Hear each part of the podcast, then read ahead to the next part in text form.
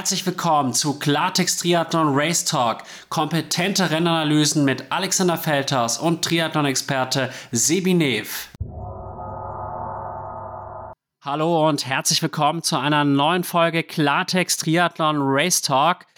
Heute wieder mit Sebi Nev, der am Wochenende auch bei der Xterra WM selbst am Start war und dort einen herausragenden neunten Platz erzielen konnte. Ich habe mich so sehr für dich gefreut und ich muss auch sagen, dass das Rennen, ich habe es auch selber verfolgt, Werbung war für den Xterra-Sport. Hallo Sebi, wie geht's dir und inwiefern konntest du die Eindrücke vom Wochenende auch schon verarbeiten? Hi Alex, ja, schön hier wieder als Gast dabei zu sein. Ähm, diesmal wieder mit einem ja, Wettkampfbericht äh, in eigener Sache. Äh, natürlich wird es dann auch ähm, um das Rennen der anderen noch gehen und wir werden dann auch äh, generell den Xterra ähm, nochmal neu einordnen im Vergleich zum Straßentriathlon, wie sich das jetzt auch äh, dieses Jahr entwickelt hat mit dem Weltcup. Ähm, und vor allem, weil jetzt auch ein paar echt starke Straßenathleten hier in Molveno am Start waren. Also es wird echt eine super interessante Geschichte heute. Ja, ansonsten ähm, liegt, ja, steckt mir der, der Wettkampf schon noch ein bisschen in den Beinen. Ähm, aber wäre auch komisch, wenn ich da jetzt äh, überhaupt nichts spüren würde. Meine, bei einer WM, das sollte man dann schon wirklich ans, ans Limit gehen müssen. Und äh, ja, das habe ich am Samstag definitiv gemacht und dass es für eine Top 10 gereicht hat, nachdem es letztes Jahr nur der unglückliche elfte Platz war, ist natürlich echt mega geil, vor allem jetzt nach der doch etwas verkorksten Saison. Dann gerade ab der Mitte der Saison relativ viel Pech mit dem Sturz ins Kano, wo ich mir dann auch den Finger gebrochen habe. Und ja, so war das jetzt echt ein versöhnliches Ende in einem super starken Starterfeld. Ich glaube, insgesamt waren es 65 Profis und sehr, sehr namhafte Athleten. Also ja, wie gesagt, gibt viel zu bequatschen heute, ähm, aber ich würde auf jeden Fall sagen, die Xterra WM ist wieder definitiv ähm, dem Ruf der, der WM in allen äh, Belangen gerecht geworden. Es war eine mega Kulisse da in Molveno und echt eine geile Organisation, wirklich von der ähm, ja, von der Location über die Opening Ceremony, über den Umgang mit den Athleten, über Bild- und Videomaterialien, wo wirklich auch ähm, die Age Grouper mega geile Bilder bekommen haben, kostenlos zur Verfügung gestellt und ähm, ja, ich muss echt sagen, da wird Xterra von Mal zu Mal einfach viel, viel besser. Ich muss auch sagen, als ich die Bilder gesehen habe im Livestream auf YouTube, da dachte ich mir, es lohnt sich ja alleine schon, dorthin zu reisen, wegen der malerischen Kulisse, also die Dolomiten mit diesem wirklich traumhaften See, der aber auch relativ kalt war mit 18,2 Grad. Da dachte ich mir dann auch, ah, da schwimme ich lieber im Mittelmeer, aber es war wirklich sehr, sehr schön auch rein optisch anzusehen und da dann bei so einer Kulisse einen Wettkampf zu machen, ist, glaube ich, echt somit das Schönste, was es gibt. Ja, absolut. Also das ist gerade angesprochen, das Wetter hat uns leider wieder ein bisschen einen Strich durch die Rechnung gemacht. Am Wettkampftag war es dann zum Glück äh, relativ okay. Es ist zwar dann ein relativ ja, starker Wind aufgekommen, aber es war dann sogar Richtung Laufen äh, ziemlich sonnig. Ähm, allerdings hat es am Freitag den ganzen Tag in, in Strömen durchgeregnet. Das war letztes Jahr auch schon so das Problem und hat mega abgekühlt. Es hat dann, glaube ich, irgendwie bloß noch neun oder zehn Grad gehabt und dementsprechend ist der See dann auch nochmal deutlich kühler geworden. Ja, aber das macht den Xterra auch aus, genauso wie, wie den Triathlon ja an sich auch, dass es einfach eine Outdoor-Sportart ist ja, und äh, muss man mit allen Bedingungen zurechtkommen. Und äh, ja, ich meine, auf der Radstrecke war es jetzt eher schon ein bisschen besser als, als letztes Jahr. Da waren dann teilweise die Trails, dadurch, dass sie neu angelegt wurden, extra für die WM, brutal schmierig und, und auch super tief, weil es auch noch nicht festge äh, wirklich festgefahren war. Und es war dieses Jahr äh, schon deutlich besser. Also war zwar teilweise schon auch schmierig, aber es war jetzt nicht so, dass du da irgendwie 20 Zentimeter eingesunken bist oder dass es halt wirklich nur eine, eine, eine einzige Seifenbahn war. Ja, aber ansonsten eine absolut äh, WM-würdige Strecke wenn du da einfach unten am, am Schirmstart stehst und hinten dann die, die Dolomiten siehst und ähm, da, da wirklich ja im, im, im Herz von Italien da unterwegs bist. Ähm, ist schon irgendwie ja was anderes gewesen als Maui. Maui war definitiv auch, definitiv auch immer speziell. Ähm, da hat ja auch der, der Frank so ein bisschen die ähm, Bedauern geäußert oder die, die Befürchtung geäußert, dass es jetzt dadurch, dass es in Molveno ist, ähm, an ja, Popularität verlieren wird. Sehr ähnlich wie im Straßentriathlon, wo wir jetzt auch nicht mehr fixer Verweis sind mit der Splittung jetzt durch Nizza und, äh, und Hawaii, wo die, die Männer und die Frauen jetzt getrennt wurden. Aber dieses Gefühl hatte ich überhaupt nicht, dass es ähm, jetzt für Xterra schlecht gewesen wäre, dass es in, in Molveno ist. Nächste ist es auch nochmal in Molveno, also es ist immer dann drei Jahre äh, jetzt am Stück an dem Ort, bevor es dann zum nächsten ähm, Schauplatz äh, weiter rotiert. Und äh, ja, meine, die, die machen sich dann im Vorfeld wirklich auch Gedanken, wo wir hingehen wollen. Und ähm, da hat jetzt, hat, ich glaube nicht, dass es jetzt die Gründe hatte wie, wie bei Ironman, dass halt einfach dann auf, auf Big Island sie irgendwann gesagt haben, hey, sie haben keinen Bock mehr auf dieses Massenspektakel, weil ähm, hatte schon das Gefühl, dass der Xterra auf Maui, es hat irgendwie besser gematcht, ja, weil es einfach ähm, doch auch näher an dem Spirit dran ist, der da vorbeigelebt wird. Ähm, ja, einfach mit, mit diesem doch eher Extremsport äh, ähnlichen Format, ähm, was der Xterra bietet und, und, und eher, eher so dieses Adventure-Ding. Genau, aber da war Molvino auf jeden Fall jetzt ein, ein super geiler Gastgeber und ich finde, das war eine absolut gelungene Geschichte. Kann ich mich nur anschließen und ich musste auch sofort an meine Schüler denken, die ich letztes Jahr ja in meiner Triathlon AG betreut habe.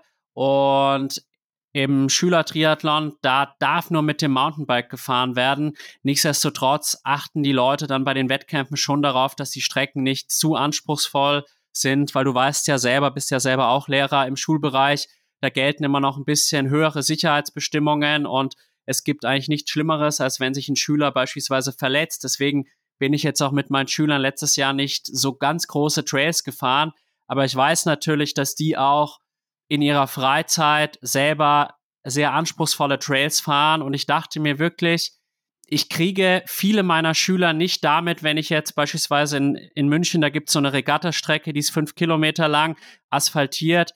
Den einen oder anderen kriege ich sicherlich damit, wenn ich den irgendwie konditioniere und sage, jetzt fährst du mal so schnell wie möglich um diese fünf Kilometer Regattastrecke. Aber viele von denen, die kriege ich halt vor allem auch motiviert oder würde sie noch mehr motivieren, wenn ich wirklich anspruchsvolle Trails mit denen fahren würde und äh, weil es halt einfach, glaube ich, mehr Abwechslung bietet. Und über Trailrunning brauchen wir nicht sprechen. Ich habe immer mehr das Gefühl, dass der UTMB den Ironman als die größte ultimative Challenge ablöst. Und insofern würde ich sagen, war es auch vor allem für die junge Generation, die Jugendlichen, die jetzt so 14, 15, 16 sind, wenn die das gesehen haben, glaube ich schon, dass das sehr, sehr reizvoll für die ist. Ja, absolut. Also das hat man vor Ort auch wieder gesehen. Da war gestern noch das Kids Race. Ähm, da waren super viele junge äh, Athletinnen und Athleten am Start. Und das ist echt äh, mega zu sehen, dass die da so Bock drauf haben.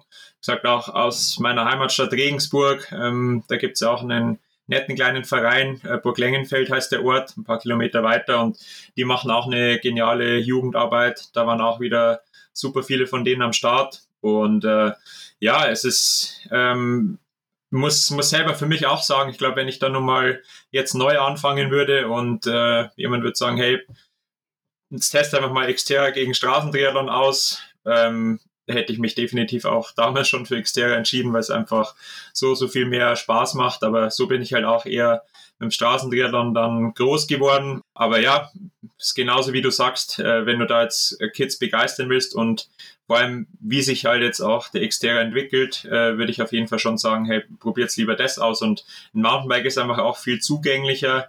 Es haben doch irgendwie mehr Kids noch als, als jetzt ein Rennrad.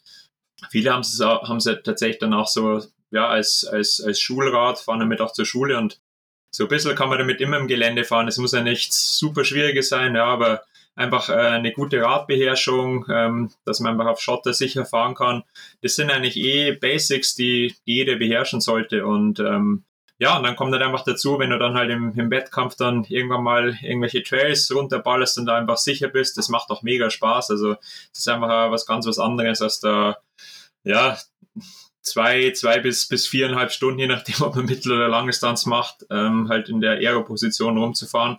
Hat auch seine Reize, Straßentriathlon, gar keine Frage. Ich finde es auch cool, mit dem, mit dem Zeitfahrrad da mal rumzuknallen und da wirklich richtig hinzudrücken und, und wirklich die, ähm, die Straßenmarkierung an einem vorbeifliegen zu sehen. Ähm, ja, aber da hat der Xterra halt einfach ganz andere Reize und äh, ähm, ja, das, das Rennen an sich hat mir auch wieder gezeigt, warum ich äh, einfach Xterra so gern mache und es ist einfach ein, ein super faires Rennformat und du gehst so, so tief und dann ist es auch ja mindestens genauso äh, belohnen, wenn du dann die Ziellinie erreichst und äh, vor allem halt dann in den Top 10.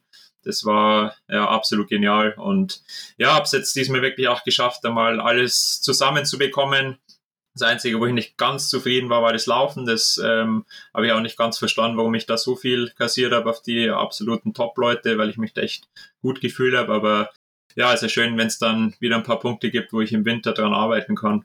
Das würde ich auch so sehen und noch ein paar Gedanken von mir zu deinem Punkt von zuvor. Ich finde halt, Straßentriathlon und Xterra können auch sehr, sehr gut nebeneinander stehen und da ist jetzt weder das eine besser noch das andere. Ich finde es halt persönlich schade, dass der Xterra noch nicht so in den Fokus gerückt ist, aber dafür haben wir uns ja jetzt auch zusammengesetzt zum Beispiel und sprechen über den Xterra und bieten dem Xterra auch eine Plattform.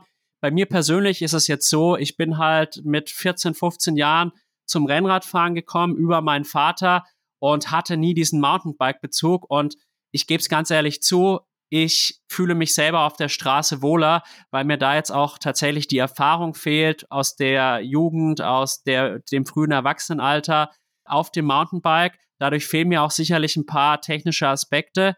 Und äh, das ist auch völlig in Ordnung so. Aber ich finde halt, man muss dem Xterra endlich mal auch eine größere Chance wieder einräumen, weil ich das jetzt auch aus einer sportjournalistischen Sicht betrachte und sagen muss, das ist spannend, das, da ist Action geboten und das ist cool. Und ich finde es gut, dass wir uns halt hier auch jetzt zusammensetzen. Und jetzt würde ich sagen, sprechen wir doch mal über das Rennen. Äh, fangen wir mit den Männern an und starten mal mit dem Schwimmen. Ich habe da ausgemacht, dass da eine Fünfergruppe rausgekommen ist. Jens Roth hat dann im weiteren Verlauf des Rennens keine große Rolle gesp gespielt, ist mit Michele Bonancina aus Italien aus dem Wasser gekommen und quasi direkt dahinter waren Osborne, Jules Dumas und Keller Nord Norland. Und dann gab es ja eine Gruppe, so knapp 40, 45 Sekunden dahinter, eine größere Gruppe, in der auch du warst. Wie lief das Schwimmen aus deiner Sicht und was hast du generell noch zu sagen zum Ablauf des Schwimmens und auch zum Einfluss des Schwimmens auf das gesamte Rennen in Molveno? Ja, Schwimmen war tatsächlich so ein bisschen mein, mein Sorgenkind in den Wochen davor. Ähm, das letzte Rennen, das ich vor Maveno gemacht habe, war in Beaver Creek bei den Xterra US Championships und da habe ich wirklich massive Probleme gehabt im Wasser, ähm, der Höhe geschuldet. Da, das hatte ich tatsächlich noch nie so, so krass davor, dass ich da so Atemprobleme bekommen habe und ja, sich die, die Arme wirklich bleischwer angefühlt haben. Da war ich wirklich ganz kurz davor, dass ich aus dem Wasser rausgehe und dann ans Ufer schwimme und das Ganze abbreche. Ist dann zum Glück trotzdem durchgezogen. Es war ein katastrophales Schwimmen und ja, aber das hatte ich leider dann noch so ein bisschen im Hinterkopf. Ähm, deswegen war es super, dass wir jetzt gerade ähm, im Vorfeld von Malveno noch sehr viel äh, Open Water Einheiten gemacht haben und auch richtig harte. Das hat mir echt super viel gebracht. Also wir sind da teilweise so Serien wie 25 mal eine Minute, ja, fast auf Anschlag geschwommen, immer nur kurze Pausen dazwischen dass wir da viel an der Tempohärte nochmal gearbeitet haben. Und ja, so habe ich einfach dann auch das, das gute Gefühl fürs Freiwasser zurückbekommen. Ähm, ja, beim Short Track konnte ich es noch nicht so ganz zeigen. Da habe ich krass auf die Fresse bekommen. Kannte ich noch nicht mal so aus der Bundesliga. Da geht es ja teilweise auch ruppig zu, aber ähm, da bin ich wirklich unter Wasser gedrückt worden, da hat jemand an meinem Näher rumgezehrt, äh, konnte mir dann gerade noch rechtzeitig lösen, irgendwie durch einen äh, Brusthauchzug, sonst hätte mir wahrscheinlich den, den Reißverschluss hinten noch aufgerissen und dann wäre es ganz vorbei gewesen. Aber das war dann am Samstag zum Glück äh, überhaupt kein Problem, da hatten wir genügend Platz, uns aufzustellen. Ich habe mich dann ganz außen positioniert und konnte dann echt super anschwimmen. Und äh, ja, habe an der ersten Boje dann schon gesehen, okay, es bildet sich eigentlich ein ein langer Spitzenzug. Ähm, vor dem Landgang habe ich gesehen, okay, fuck, jetzt, jetzt geht eine, eine kleine Lücke auf. Da habe ich gewusst, jetzt, jetzt muss ich wirklich beim Landgang Gas geben, dass ich dann wieder drankomme. Und es war dann tatsächlich auch so, ähm, beim Schwimmausstieg war dann hinter mir auch die, die Lücke. Das gerade vorher schon angesprochen. Fünf waren, waren ganz vorne, aber im Endeffekt waren dann die, die nächsten Verfolger bloß ein paar Sekunden dahinter. Insofern war ich da nicht genau richtig drin. Ich hatte dann, glaube ich, 44 Sekunden auf die absolute Spitze, die aber, wie du wieder schon richtig gesagt hast, hast im, im weiteren Rennverlauf dann keine große Rolle gespielt haben, außer Michele Bonacina. Äh, der hat auch eine echt eine starke Saison dieses Jahr gehabt. Letztes Jahr habe ich ihn auch noch geschlagen bei der WM, aber der hat sich diese echt dann nochmal mega verbessert. Und genau, da war ich dann eigentlich echt super positioniert. Ähm, war dann einem im Anstieg mit den ganzen Top-Leuten schon zusammen. Äh, Arthur Serie, Felix Forisier und dann unter anderem auch Bradley Wise, Sam Osborne war mit drin. Ähm, ja, und da habe ich gemerkt, okay, Xterra ist doch einfach nur mal eine, eine andere Nummer. Die haben da richtig Druck gemacht ähm, am Anstieg und musste dann tatsächlich die ersten Jungs auch fahren lassen. Konnte aber dann gut mit, mit Bradley Wise mitfahren. Ähm, und der war ja in Nizza immer noch Siebter, also hat er bewiesen, dass er definitiv Radfahren kann und das trotz Zeitstrafe dann eben hinten raus noch, noch äh, eine Top 10 abzuliefern. Das war echt großes Kino, werden wir später nochmal drauf eingehen.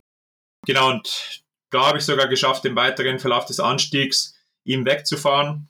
Und ähm, ja, habe dann eigentlich so meinen Rhythmus gefunden, wo ich mich gut gefühlt habe. Habe dann leider in den Abfahrten immer ein bisschen Körner liegen lassen, weil ich äh, mich für ein Hardtail entschieden habe. Das hat mir im Anstieg definitiv äh, was gebracht. Aber äh, ja, bergab bist du da doch einfach ein bisschen langsamer, weil dir die Traktion fehlt, weil du auch nicht so ein hohes Risiko gehen kannst. Ähm, da verzeiht das Hardtail einfach doch ein bisschen weniger und ich wollte es auch nicht auf der allerletzten Rille da runterfahren, weil im Endeffekt, wenn es dich schmeißt, hast du überhaupt nichts davon, ja, äh, wenn du da vielleicht zehn Sekunden schneller runterfährst, aber dann durch den Sturz halt eine Minute verlierst, weil du dich erst wieder sammeln musst, weil eventuell beim Material irgendwas kaputt gegangen ist. Und ähm, das war eigentlich auch super cool für mich, dass ich da komplett ohne Sturz, ohne Defekt durchgekommen bin ähm, und trotzdem echt noch eine, eine super gute Radzeit hatte. Und ähm, ja, bin dann als Neunter zum Laufen gegangen, habe mich auch top verpflegt, also habe mir da super gut gefühlt und ja, dann einfach einen soliden Lauf gemacht. Ähm, leider nicht mehr ganz Platz 8 geholt. Also auf den habe ich echt relativ viel Zeit noch gut gemacht, eine, eine knappe Minute, aber das hat dann nicht mehr, nicht mehr ganz gereicht. Ähm, ja, und von hinten auch noch die heranfliegenden Jungs ähm, auf Abstand halten können. Also habt leider den Zielerlauf nicht ganz genießen können, da musste ich nochmal richtig hindrücken, aber es war dann auch gut zu sehen, dass halt auch die Endgeschwindigkeit noch ein bisschen da ist. Ähm, nächste will ich auch wieder Liga machen, insofern dann doch gut zu sehen, dass ich mit meinen 34 Lenzen da jetzt auch noch halbwegs konkurrenzfähig bin. Ähm, genau, das Einzige, was ich vorher eben schon angeschnitten habe, was mich dann ein bisschen geärgert hat, dass ich, äh, obwohl ich mich gut gefühlt habe beim Laufen, doch relativ viel Holz auf die Spitze verloren habe. Wie gesagt, Schwimmen war ja absolut konkurrenzfähig. Radfahren finde ich auch. Ähm, die sind halt einfach technisch dann doch noch mal ein bisschen besser gefahren. Ja. Ich denke, da haben sie den, den Hauptunterschied gemacht, aber es waren auch irgendwie um die zwei Minuten, was ich da auf die absoluten Top-Leute verloren habe, also es ist auch im Rahmen. Ähm, beim Laufen waren es halt eben ja um die vier Minuten, glaube ich, oder ein bisschen mehr auf, auf Arthur Serie. Und äh, wie gesagt, das hat mich tatsächlich ein bisschen gewurmt, weil ich es mir nicht so ganz erklären kann, warum da so viel zusammenkam. Wenn, wenn man sich das jetzt mal irgendwie auf, äh, auf einen Halbmarathon äh, hochrechnet oder auf 10 Kilometer auf der Straße irgendwie runterrechnet, das wäre quasi irgendwie 29 Minuten, Minuten versus 33, 34 Minuten. Ähm, das ist natürlich schon ja eine, eine, eine Menge Holz und ja, tatsächlich ah, ist es so ein bisschen ein zweischneidiges Schwert. Auf der einen Seite bin ich da noch ein bisschen ein gebranntes Kind vom letzten Jahr, weil ich da tatsächlich auch sehr viel beim Laufen verloren habe und auch eigentlich einen guten Lauf hatte und dann aber äh, festgestellt habe, ähm, dass der Italiener vor mir beim Laufen abgekürzt hat. Also es war so, bei, bei der Laufstrecke bist du am See hintergelaufen, ähm, zuerst mal auf Schotter und dann wurde es äh, trailig, äh, war dann auch eine Passage dabei, wo du dich an so einem Seil hochziehen musstest. Und im allerletzten Teil, bevor es dann ähm, quasi wieder Richtung Wechselzone und Zielbereich vorging, musstest du nun mal ähm, ja, komplett fast an See runter und dann nun mal eine technische Passage hoch. Das war nochmal ja, so eine Mischung aus, aus Kletterpassage und äh, ja, super steil. Und da davor ähm, konnte man quasi durch den Wald ähm, ja, eine, auf einem anderen Trail eine brutale Abkürzung nehmen und das war letztes Jahr noch nicht trassiert und scheinbar haben das wirklich einige gemacht. Also bei Mittelena habe ich es eben live gesehen, weil der vor dieser Passage noch hinter mir war und nach der, der technischen Passage war er auf einmal 200 Meter vor mir und mein letztes Jahr dachte ich mir, okay, wenn er meint, er hat das nötig und wusste tatsächlich auch nicht, dass es da um die Top 10 ging. Und deswegen ähm, ja, war ich da erstmal relativ gelassen, weil ich mir immer denke, ja gut, wenn man sowas nötig hat, im Endeffekt musst du dich am Ende selber im Spiegel noch anschauen können und ähm, weiß nicht, ob, ob die Leute das dann guten Gewissens noch können. Aber ähm, ja, wie gesagt, ich habe da mein Ding zu Ende gemacht aber im Ziel, als ich dann realisiert habe, dass es die Top 10 gekostet hat, bin ich dann schon zu ihm hingegangen und habe gesagt, ey, was, was war das eigentlich für eine Scheißaktion? Und er meinte er nur so, ja, das haben, haben die anderen genauso gemacht. Und dann habe ich schon gefragt, okay, krass. Also ich habe es jetzt nur bei ihm gesehen und er hatte eigentlich auch keine anderen gesehen, weil er hinter mir war.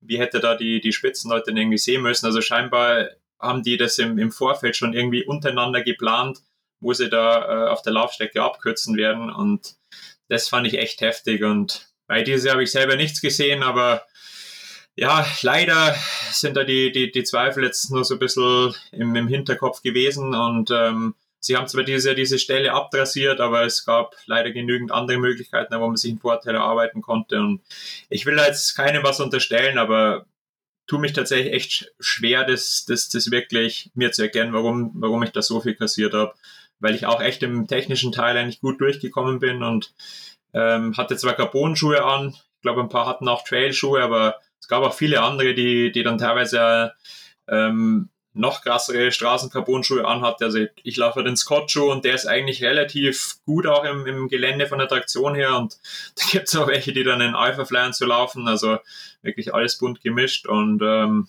ja, das wäre wär wirklich interessant, das nochmal zu analysieren, eventuell liegt es auch daran, dass da ja viele Athleten untereinander dann noch so, so zwei Kämpfe geführt haben oder, oder dann in, in einer Dreier-, Vierer-Gruppe unterwegs waren und sich da halt nochmal gepusht haben. Er hat gesagt, dass der Wind relativ stark aus, aufgekommen ist dann am Nachmittag und ähm, den hat man gerade auf dem Rückweg in Richtung Wechselzone krass gespürt. Da war man relativ offen unterwegs auf, auf so einem Schotterstück, wo man relativ hohe Geschwindigkeiten gelaufen ist und da hat es vielleicht auch was ausgemacht. Aber wie gesagt, in, in, in diesen Minutenausmaßen es ist äh, es ist doch krass gewesen. Vor allem, weil der Karabah, der ähm, knapp hinter mir war, beim Zielanlauf, der war, glaube ich, Zwölfter dann. Der war in Beaver Creek ähm, nur ein paar Sekunden schneller als ich beim Laufen und da habe ich die ganze Zeit vor mir gesehen und ja, dann, wenn, wenn so jemand dann halt auf einmal über zweieinhalb Minuten schneller ist, ist dann schon immer, immer komisch. Also klar, wenn man selber Krämpfe hat oder, oder sich irgendwie verläuft oder sonst irgendein Mist passiert, immer, immer gar keine Frage. Aber das war tatsächlich was, was mich, was mich sehr überrascht hat. Und äh, Karabay ist definitiv auch einer der, der Top-Leute, der Spitzenläufer, die, die eigentlich sehr konstant da immer gute Laufzeiten dann, ähm, dann laufen. Und der hatte auch in, in Amerika mit einer der besten Laufzeiten, aber egal, äh, ist trotzdem eine Top 10 geworden. Das ist das, was am Ende zählt. Und äh, ja, wie gesagt, werde jetzt im Winter weiter daran arbeiten, dass es nächstes Jahr noch besser wird. Bin da super motiviert, dann vor allem auch im Gesamtweltcup nochmal mich besser zu positionieren. Das ist auch eine, eine Sache, die, die jetzt eben dieses Jahr auch neu war, äh, was sie eingeführt haben. Ähm, dieser äh, Weltcup-Bonus, also es, das hat ja, gab es ja bei Challenge auch schon mal vor ein paar Jahren, dass du da ähm, ja eigentlich äh, internationale Rennen hattest, die du dann dieses Ranking einbringen konntest und dann halt eben auch ähm, Meisterschaftsrennen, die dann nochmal mehr Punkte gebracht haben.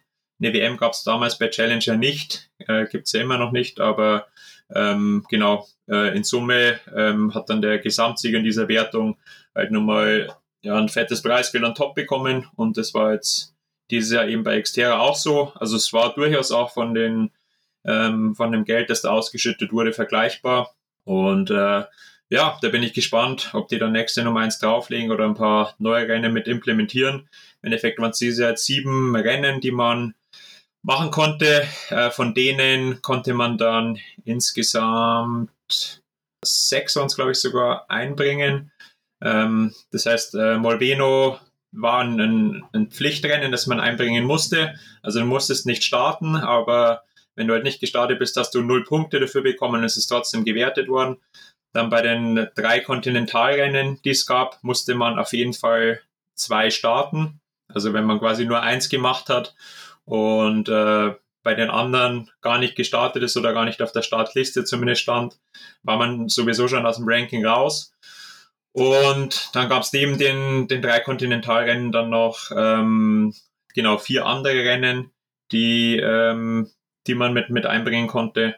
Und ja, im Endeffekt sechs Rennen von sieben. Und äh, ja, das, das wird nächstes Jahr ein, ein, großes Ziel, da in die Top 10 zu kommen. Die habe ich leider dieses Jahr mit Platz 11 ganz knapp verpasst.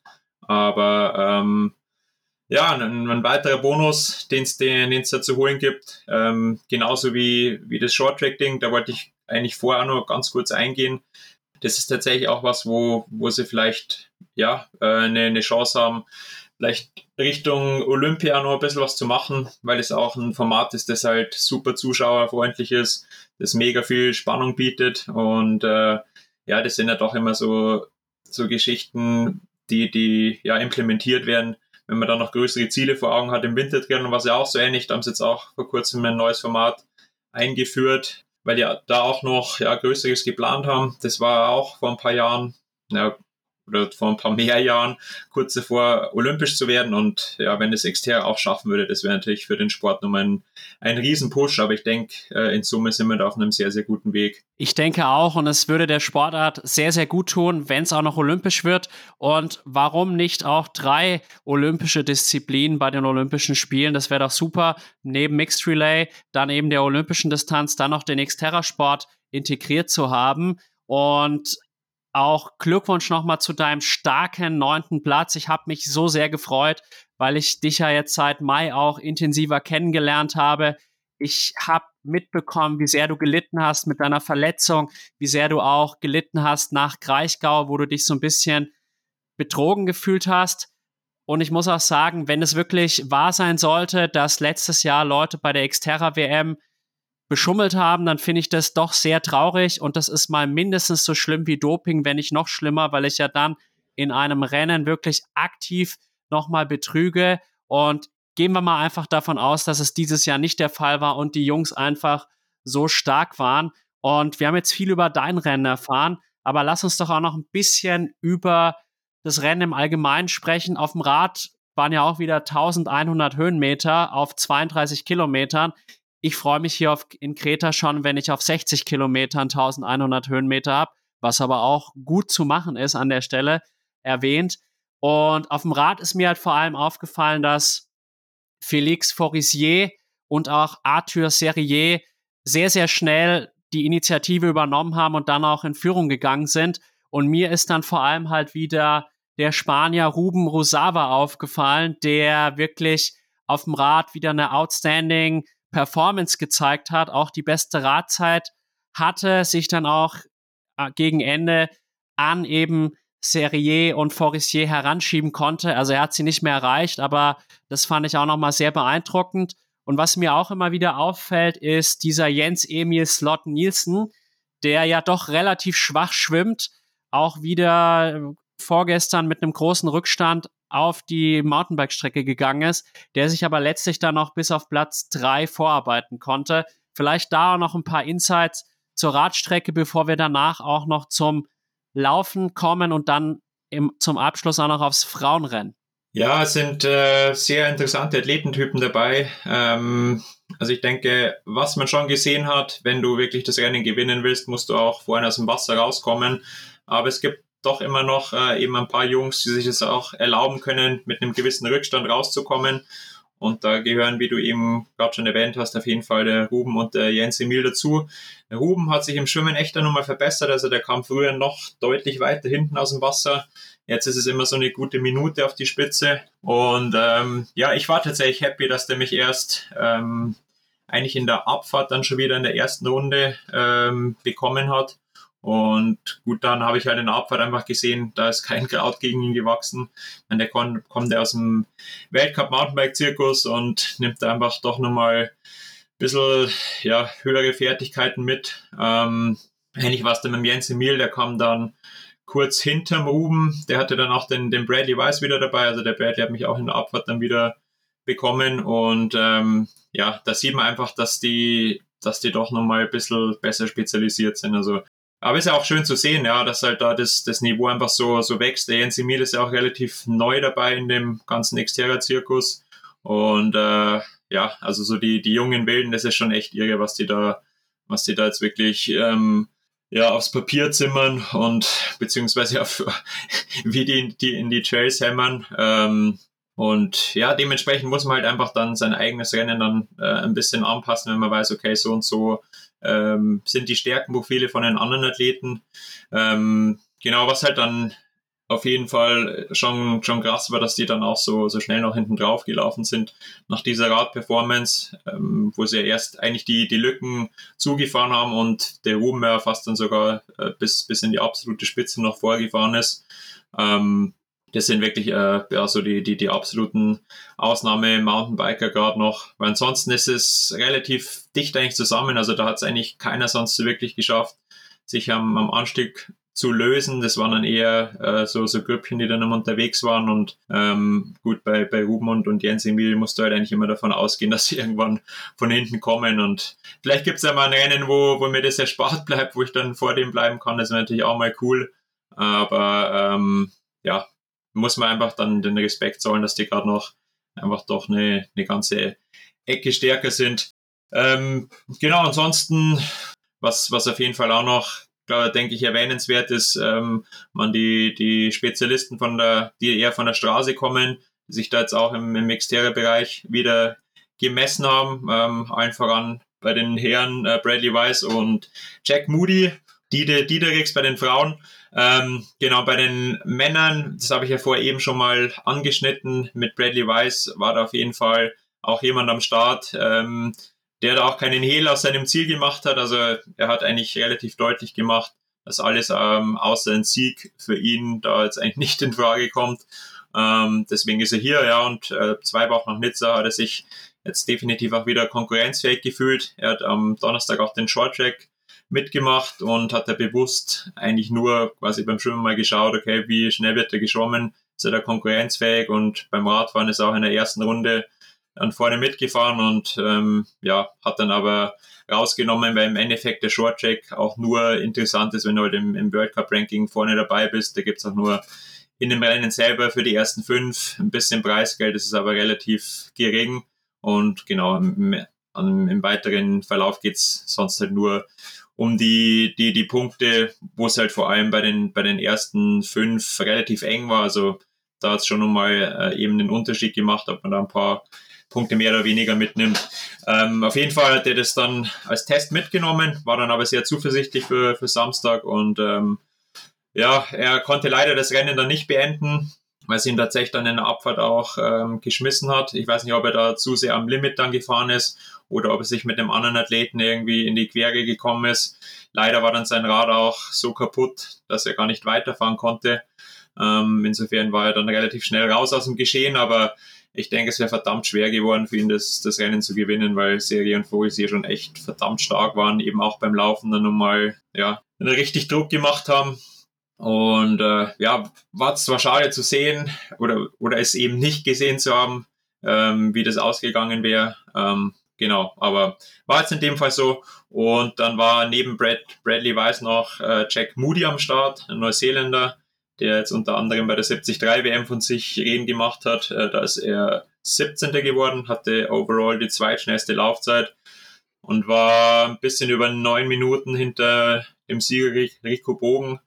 Ähm, ist da auch echt konkurrenzfähig geschwommen. So eine gute Minute, Minute 20 hat er auf die Spitze gehabt und gut beim Radfahren war er halt dann natürlich nicht ganz da, wo äh, der Unterschied gemacht wurde, wo dann die, die Deutschen eben vorne weggehämmert sind, war halt dann irgendwo in der zweiten, dritten Radgruppe, aber dann halt irgendwie eine, eine 1-10 flach hinten drauf zu laufen auf dem Kurs, das war schon echt krass. Also den hatte ich da auf jeden Fall auch auf der Rechnung für Molveno. Und da war es echt interessant zu sehen, wie der dann ähm, doch abgestellt wurde. Ich glaube, der war jetzt insgesamt 27. oder 28. Und ähm, hat er beim, beim Radfahren schon massive Probleme gehabt. Also ich weiß nicht, ob er, ob er einen Sturz hatte oder, oder technische Probleme. Aber der war auch beim Shorttrack schon relativ schwach auf dem Mountainbike. Und ähm, ja, auch beim Laufen, er ist zwar eine solide Zeit gelaufen, aber es war jetzt nicht so, dass ich gesagt hätte, okay, krass, das, das ist richtig heftig. Beim Shorttrack hatte er tatsächlich noch die schnellste Laufzeit, auch noch schneller als Serie. Das hat mich echt beeindruckt. Also da ist er echt brutaler noch nach vorne gekommen, dann eben nach dem relativ schwachen Radfahren. Und deswegen, ja, hatte ich da am Samstag schon immer so ein bisschen den heißen Atem von ihm im Hinterkopf, aber der kam dann zum Glück nicht. Wie gesagt, er war relativ, relativ abgeschlagen dann. Ja, man sieht einfach, es, es gibt immer mehr Jungs von der Straße, die sich dem Ganzen stellen wollen und das finde ich auch cool, ja, dass sich dass da viele sagen, hey, ich will, will da nicht nur das eine oder das andere machen. Ich finde auch, dass sich beides eigentlich sehr, sehr gut ergänzen lässt. Das habe ich gerade auch in der ersten Saisonhälfte bei mir gesehen, wo ich ja greifbar gemacht habe, war schon ein Bundesliga-Rennen und hatte eigentlich dann in Belgien ja fast mein stärkstes Xterra-Rennen ever. Bis auf den Fauxpas, wo ich mich ja dann äh, bei der zweiten Wechselzone verfahren habe und da drei, vier Minuten liegen habe lassen, bis ich dann wieder zurückgefahren bin und, und gewechselt habe. Aber ähm, ja, da war ich wirklich äh, sogar vor dem Jens Emil wäre ich in der Wechselzone gewesen, dann bin ich tatsächlich in der zweiten Radrunde zusammen mit dem Ruben rausgefahren. Also da war ich wirklich in der richtigen Topform auch auf dem Rad. Und da hatte ich schon das Gefühl, dass halt ähm, so diese ja doch andere Härte, die man vom Straßentriathlon dann mitbringt, auch für Nextera was bringt. Also da hoffe ich einfach, dass es in Zukunft noch mehr gibt, die, die das einfach mal ausprobieren. Ähm, auch für, für junge Talente, also bei der Xterra WM gibt es auf jeden Fall schon gut was zu holen mit 20.000 Euro Preisgeld. Waren es jetzt in Europa, in Amerika sind es dann Dollar, aber es ist schon eine, eine, stolze Summe und auch bis, bis zu Top 5 gibt es echt noch gut Geld und gut, dann wird es ein bisschen weniger. So als Zehnter kriegst du tatsächlich leider nicht mehr wirklich viel. Ein bisschen schade, das ist dann schon halt eher das Prestige, das halt dann da ja, mitschwingt, äh, wenn man da einfach in den, in den Top 10 ist. Genau, aber ja, da habe ich auf jeden Fall die Hoffnung, dass es in den nächsten Jahren noch deutlich besser wird. Alistair Brownie war ja eigentlich auch so ein bisschen im Vorfeld ähm, ja als, als, als einer der, der, der Mitfavoriten gehandelt, beziehungsweise war er geplant, dass er startet. Der war jetzt leider nicht da. Das wäre natürlich auch noch, noch mal cool gewesen, weil der auf jeden Fall auch nochmal ja, das, das Ganze deutlich an, an, an medialer Präsenz gepusht hätte. Aber vielleicht dann nächstes Jahr. Ähm, Wäre auf jeden Fall cool. Also da, ähm, da habe ich auf jeden Fall noch große Hoffnung, dass das, das Ganze nun mal besser wird. Ich denke, das ist im Moment am sich entwickeln und das wird auf jeden Fall noch mal besser werden, keine Frage. Und ich sehe das ganz genauso wie du. Straßentriathlon und Cross-Triathlon können sich auch ergänzen und ich glaube auch, dass man wechselseitig profitieren kann. Beispielsweise jetzt auf dem Mountainbike, da trainiere ich mein Bike-Handling und das ist natürlich dann gut für Straßentriathlons, wie beispielsweise in Nizza. Und ich denke, dem einen oder anderen Straßentriathlon-Profi gelingt der Schritt sehr, sehr gut, wie jetzt auch einer Dide Diederix oder auch ein Bradley Wise, wohingegen andere, ich denke da vor allem auch an die Nordamerikaner und Nordamerikanerinnen, die es ja nicht gewöhnt sind, so wirklich, also wenn sie Straßentriathlon betreiben, anspruchsvolle Trails zu fahren, dann sicherlich Probleme hätten, da schnell zu switchen. Aber das macht es halt auch so interessant, generell im Triathlon, egal ob Mittel, Langdistanz, Kurzdistanz, Mixed Relay, Cross-Triathlon, mit Abstrichen auch der Winter-Triathlon, da sind einfach so viele unterschiedliche ja, Fähigkeiten und Fertigkeiten gefordert, dass es einfach sehr, sehr vielseitig und auch sehr, sehr interessant ist. Und mal ist der eine Athletentyp bevorzugt, mal der andere. Und da spricht wirklich nichts dagegen, dass es nebeneinander stehen kann. Und äh, vielleicht noch ein paar Worte zum Laufen jetzt. Du hast es ja dann gar nicht live sehen können, ich schon.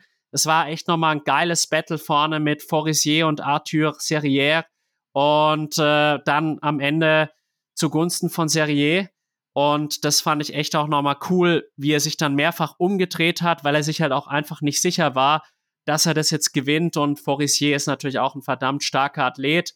Und ich glaube, dann in den vorderen Rängen hat sich eigentlich nur noch das geändert, dass eben Jens Emil Slot Nielsen noch an Ruben Rusawa vorbeigezogen ist und somit in einer gewissen Weise Revanche nehmen konnte für die Niederlage gegen Rusawa 2022, weil da hatten sie, glaube ich, die Plätze jetzt einfach getauscht. Also 2022 war Rusawa an drei, Slot Nielsen an vier und jetzt war es genau umgekehrt.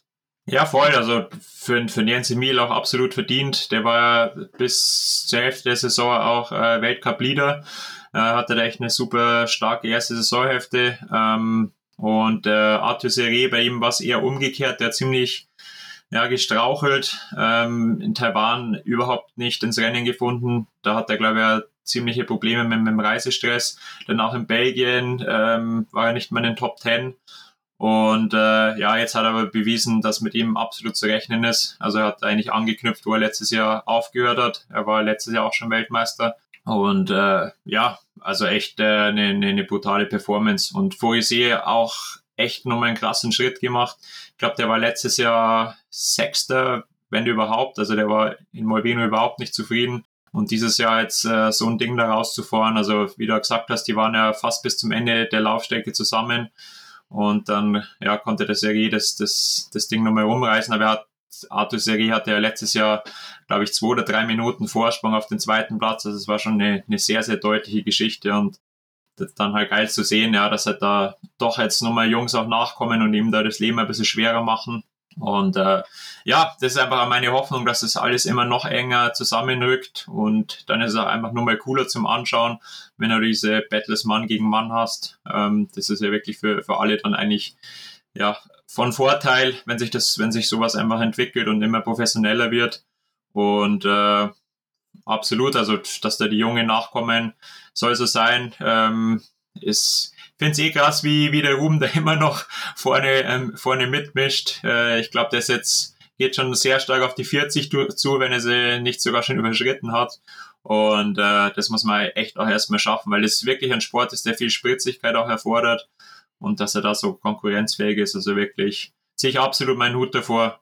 Ich auch, vermutlich einfach daher, weil er als ehemaliger Mountainbike-Profi dann doch nochmal über ein besseres Bike-Handling verfügt als jetzt der ein oder andere, der jetzt vielleicht sich früher mehr auf den Straßentriathlon fokussiert hat, wie jetzt auch beispielsweise du, wobei du ja auch ein sehr, sehr guter Mountainbiker bist. Und vielleicht äh, schwenken wir jetzt auch mal zum Frauenrennen, weil da haben wir ja auch guten Sport gesehen und da konnte sich die Französin Solène Billouin durchsetzen, die auch schon im Vorjahr gewonnen hatte. Und ich habe so den Eindruck, die Franzosen, die dominieren im Moment alles. Also jetzt ist Konar auch auf der Kurzdistanz Weltmeister geworden, hat sich in Pontevedra dazu gekrönt. Und äh, Sam Laidlow gewinnt die WM auf der Langdistanz. Und jetzt bei dem Xterra auch wieder sowohl bei Männern als auch Frauen zwei französische Siege. Ja, die scheinen einiges richtig zu machen. Ähm, ich glaube, die haben generell einfach auch nochmal ein deutlich besseres System als wir. Äh, bessere Förderungen. Ich meine, es gibt da immer wieder echt viele deutsche Athleten, die dann in der französischen Liga auch starten, was da doch nochmal mehr Geld zu holen gibt. Also es scheint wirklich da lukrativ zu sein. Die können auch alle, also die du jetzt genannt hast, sehr, sehr gut von ihrem Sport leben und das macht da dann einfach schon nochmal einen Unterschied. Und jetzt auch jemand wie, wie Sergei, ich glaube, die Billois, nee, die sind im Serie ist auch in keinem Team, aber es gibt auch im, im Xterra so zwei französische Teams, ähm, die dann auch mit ihrem Betreuerstab immer anreisen. Also es ist wirklich sehr, sehr professionell. Die haben eine Mechaniker dabei, eigene Physios, Kamerateams. Also schon cool zu sehen, wie das, wie das bei denen läuft. Ähm, aber ja, es ist echt äh, brutal, wie die gerade alles abräumen. Ähm, und ja, jetzt auch eben im Cross Triathlon da zwei französische äh, Leute ganz, ganz oben zu sehen. Äh, war nochmal so ein bisschen der Icing on, on the cake. Und äh, ja, Bilois hat ja letztes Jahr schon gezeigt, dass mit ihr da zu rechnen ist. Ich hatte tatsächlich auch Sandra Meyerhofer sehr hoch auf der Rechnung, aber die hat leider in, in, beim Xterra äh, in der Tschechei einen ziemlich üblen Sturz gehabt und hatte da jetzt, denke ich, einfach zu viel Trainingsrückstand.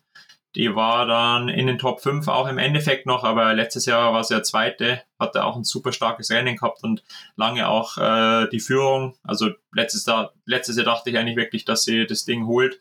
Wäre natürlich vor heimischem Publikum cool gewesen, weil sie kommt sogar aus der Ecke da im Trentino aus Südtirol. Und ähm, das motiviert natürlich schon immer dann zusätzlich. Aber nächstes Jahr gibt es ja auch nochmal eine Chance. Wie gesagt, das dritte Jahr äh, in Molveno äh, rotiert er alle drei Jahre jetzt weiter. Bin dann einmal gespannt, wo es danach sein wird. Aber genau, da gibt es dann nochmal eine Revanche und bin dann gespannt, wer nächstes Jahr dann ganz vorne mitmischen wird. Ähm, ja, ansonsten, wie du vorher eben auch schon angesprochen hast, die Niederländerin Dieter Diedericks, äh, saustarkes Rennen auch gemacht ähm, als Dritte. Und äh, wie, wie gesagt, auch ein, ein, einfach ein, ein weiteres Beispiel nochmal dafür, wenn man die Transition vom Straßentriathlon dann auch äh, eigentlich bis in die Weltspitze vom Exterior hinbekommt. Und da habe ich wirklich höchsten Respekt vor Leuten, die halt wirklich in, ja, in, in beiden Disziplinen so weit vorne unterwegs sind. Sie ist ja im, im World Ranking unter den Top 50, im PTO Ranking. Und äh, ja, das ist wirklich ganz großes Kino. Also naja, generell muss man auch sagen, auch bei den Frauen hat sich da die, das Feld ähm, nochmal, ist nochmal deutlich enger zusammengerutscht. Ähm, ist alles viel professioneller geworden. Gibt es wirklich auch einige, die das halt wirklich auch voll professionell jetzt machen. Ja, und, und so wächst halt der Sport dann immer weiter. Also ich denke, da geht alles in die richtige Richtung und klar braucht es immer ein bisschen Zeit dann, bis es wirklich dann auch medial so, so aufgegriffen wird. Im Endeffekt, wenn die deutschen Medien da nicht aufspringen wollen, dann ist es halt so. Äh, immerhin, äh, Tree2B hat relativ äh, cool und ausführlich auch darüber berichtet. Beim TreeMake war es mir nicht fast klar, dass da wieder gar nichts kommen wird oder wenn dann nur eine, eine kleine Schlagzeile. Insofern, äh, ja, man muss es sowieso für sich selber machen, äh, für sich die, die Motivation finden und äh, den, den, den Rest kann man im Endeffekt nicht beeinflussen. Wir machen jetzt unseren Job einfach, äh, ja, denke ich auch, auch gut, dass man dem, dem Ganzen ein Tribut zollt, äh, dem Ganzen auch Aufmerksamkeit schenkt. Und ich denke, das sind auch ähm, viele Mädels und Jungs sehr happy drüber, dass wir das Ganze auch aufgreifen. Und äh, ja, lasst uns auch gerne im, im Nachgang noch äh, ein paar Anregungen da, was ihr gerne noch äh, mit reinnehmen würdet und ähm, ja, was, was wir gerne auch noch ansprechen sollten, weil ja, die Amateure, die am Wochenende am Start waren, waren definitiv auch echt stark. Also da habe ich mich auch echt gefreut, dass da im, im Vor, Vorfeld und im Nachgang jetzt auch viele Stimmen dann kamen, äh, so in, in die Richtung, ja cool, dass wir das halt auch in dem Podcast mit aufgreifen und ähm, hatte doch viel, viel Kontakt jetzt äh, auch in Zitter schon mit, mit anderen Athleten,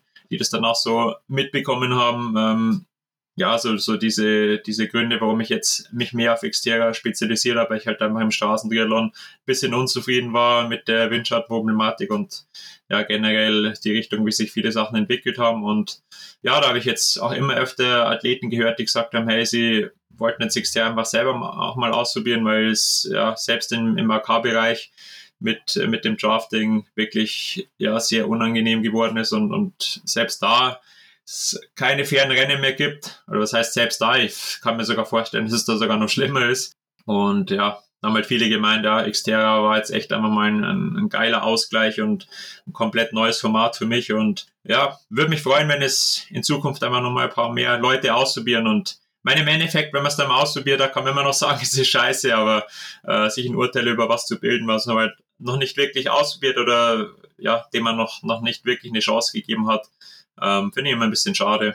Sehe ich ganz genauso, aber zugleich sehe ich es auch als Chance, uns auch als Triathlon-Podcast zu profilieren und diese Chance, die uns im Endeffekt jetzt geschenkt wird, die nehmen wir natürlich auch an. Und ich denke, der Xterra ist auf einem guten Weg. Wenn ich jetzt an den Straßentriathlon von vor 20 Jahren zurückdenke, da hatten wir auch noch nicht diese Leistungsdichte, die wir jetzt heutzutage haben.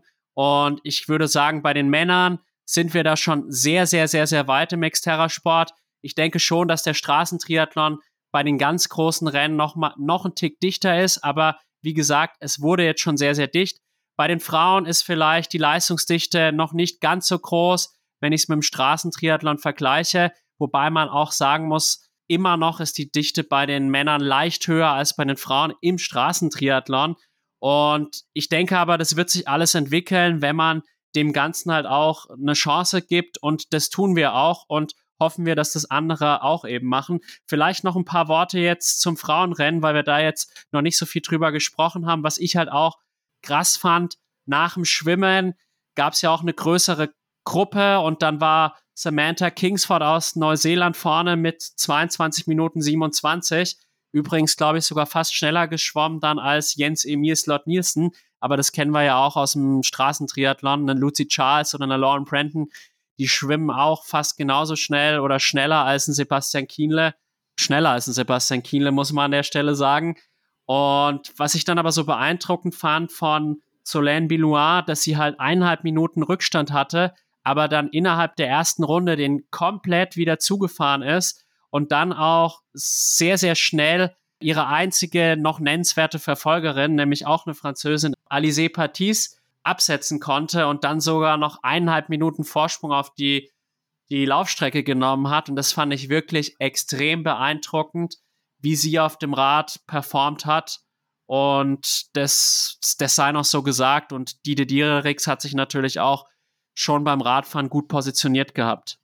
Ja, also ich denke, man kann generell schon sagen, ähm, dass die Leute, die wirklich vom, vom Mountainbiken kommen, Biloir ist ja, kommt aus dem Mountainbikesport, dass die beim Xterra schon ein bisschen einen Vorteil haben, aber du musst halt trotzdem die, die zwei anderen Disziplinen auch beherrschen. Also dir wird es nicht geschenkt. Äh, ich, ich hatte zum Beispiel auch ähm, ein bisschen die Angst, weil er dieses Jahr, der Jaroslav Kulavi, der war ja äh, 2012 äh, Olympia Sieger im, im Mountainbike, dass der auch alles zerstören wird auf dem Rad. Aber dem war überhaupt nichts. Also da war ich in Belgien, war ich sogar schneller auf dem Rad als er. Also es, es gehört schon mehr dazu. Du musst dann auch einfach auch das, ja, das, das Schwimmen verarbeiten können und darfst jetzt auch nicht komplett irgendwie drei, drei vier Minuten kassieren.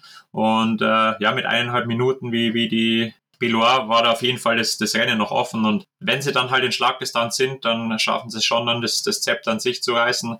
Und äh, ja, aber trotzdem, auch da musst du es dann beim Laufen wieder verwalten können, musst dann einen kühlen Kopf bewahren und, und halt trotzdem auch dann nach einem harten Radfahren es noch schaffen, dann einen guten Lauf hinzubekommen. Also es ist, es ist schon deutlich mehr als einmal nur, äh, nur Mountainbike fahren zu können. Und ähm, ja, das ist wie, wie, wie du vorher auch gesagt hast, macht das Schöne am Triathlon. Es, es ist so facettenreich, es gibt so viele Möglichkeiten, ja, sich, sich, sich auch Rennen nach seinem Stärkenprofil auszusuchen, egal jetzt, äh, ob man Straßentriathlon macht oder Xterra oder Wintertriathlon oder Swimrun, Ötüdö, was weiß ich. Das sind ja eigentlich auch alle Subgruppen vom, vom Triathlon oder daraus entstanden. Und ähm, genau, äh, insofern ähm, einfach cool, wenn sich das alles so, so gegenseitig ein bisschen ergänzt und ich finde dann auch, ja, wenn sich einfach Sachen schön entwickeln, dann wird, wird es irgendwann auch äh, so in der Öffentlichkeit stehen, wie es es dann auch verdient. Und ich denke, wir gehen da jetzt einfach den, den weiteren Schritt für den Xterra und der Rest wird sich dann sowieso von alleine ergeben. Ansonsten äh, beim Frauenrennen, was da auch noch schön zu, zu sehen war, dass wir auch äh, ein paar richtig gute deutsche Mädels jetzt auch mit dem Boot haben. Und annehmend natürlich meine bessere Hälfte und Maria Döring, die war in Zitter schon richtig stark. Da vor allem im Shorttrack, da habe ich äh, live dann zugeschaut bei dem Frauenrennen. Eine richtig krasse Radleistung auch, auch rausgezimmert. Das war mega zu sehen, weil da äh, eine Passage drin war, wo man über den See so eine Steilkurve gefahren ist. Das war echt ein, ein Mörderding und da hat die in dieser Steilkurve drei, vier andere Athletinnen überholt. Also das war wirklich so eine Szene, wie man sonst nur aus einem absoluten ja, Weltcup Mountainbike Spitzensport kennt. Und ähm, ja, also da einfach da dazu so Mädels vorne dabei zu haben, die da richtig Druck machen können, ist, ist echt der Hammer. Insofern können wir da echt auch von, von der Seite super happy sein, dass da aus deutscher Sicht auch, auch was nachkommt. Absolut. Und wenn der Xterra-Sport in der nächsten Zeit wachsen sollte, wovon ich auch ausgehe, dann wird sich auch die Leistungsdichte nochmal deutlich erhöhen. Und ich glaube, wenn du jetzt nichts mehr zu sagen hast, dann sind wir jetzt auch am Ende unseres Podcasts angelangt oder hast du noch irgendeinen Gedanken, der hier geäußert werden müsste? Ja, ich glaube, ähm, so viel, so gut. Äh, neunter Platz, mega geil. Äh, wir haben jetzt viel über das, das Rennen an sich auch nochmal gesprochen, über den Werdegang des Xteras, über die ja, äh, Neuerungen dieses Jahr, die es gab mit dem Weltcup. Ähm, ansonsten, wie gesagt, wenn ihr Fragen, Anregungen habt, lasst uns gerne nochmal Kommentare da. Wir sind da echt immer happy, euch auch so gut wie es geht mit einzubeziehen, mit Zuschauerfragen oder auch mal ja mit einem mit einem neuen Podcast, der der vielleicht auch nochmal ein paar neue Türen öffnet oder oder neue Perspektiven mit reinbringt. Ansonsten ja vielen Dank für deine Zeit, Alex. Ähm, du bist jetzt glaube ich mittlerweile auch wieder auf Kreta, hast da nun mal ein bisschen andere klimatische Bedingungen. Wie gesagt, Molveno war echt super kalt, also da hätte ich, hätte mich tatsächlich auch teilweise lieber nach Kreta gesehnt. So diese, diese Überwindung dann in den nassen See zu steigen war teilweise echt, echt nicht ohne, vor allem weil es dann, weil die Außentemperatur jetzt auch nicht gerade mollig warm war. Insofern, ja, genieße es auf jeden Fall noch, so lange wie es geht. Da bist du jetzt noch auf der besseren Seite des Mittelmeers. Und ähm, genau, dann hören wir uns auf jeden Fall die Tage wieder und eine schöne Woche sonst noch. Genau, ich hatte jetzt gestern 33 Grad und habe es wirklich sehr, sehr genossen, in der Hitze nochmal Radfahren zu können. Tatsächlich soll es die nächsten Tage aber auch wieder etwas kühler werden und vielleicht sogar mal regnen, worauf ich ja so gar keine Lust habe. Und ich kann mich dir nur anschließen. Also wir freuen uns natürlich auch über positive Bewertungen, am besten nur 5-Sterne-Bewertungen auf Spotify, Apple Podcasts und Co. Und auch über Spenden auf Red Circle oder PayPal freuen wir uns sehr, weil dadurch ermöglicht ihr uns auch, den Podcast auf ein neues Level zu heben. Wir haben jetzt auch dem Sebi heute ein neues Mikrofon bestellt, damit die Audioqualität auch nochmal etwas besser wird, weil ihr habt sicherlich manchmal gemerkt, dass es so ein bisschen übersteuert ist, weil irgendwie das Mikro nicht mehr ganz richtig funktioniert hat, das er hat. Und wir versuchen uns da zu entwickeln, aber es wäre auch schön, wenn ihr uns da unterstützt und das könnt ihr halt auch durch beispielsweise Spenden und euer Feedback, weil nur so können wir uns auch verbessern. Und in dem Sinne würde ich sagen, wünsche ich dir eine gute Erholung, Sebi, und wir hören uns sicherlich im Laufe der Woche nochmal. Genau, macht es gut, haut's rein und bis bald wieder. Ciao, ciao.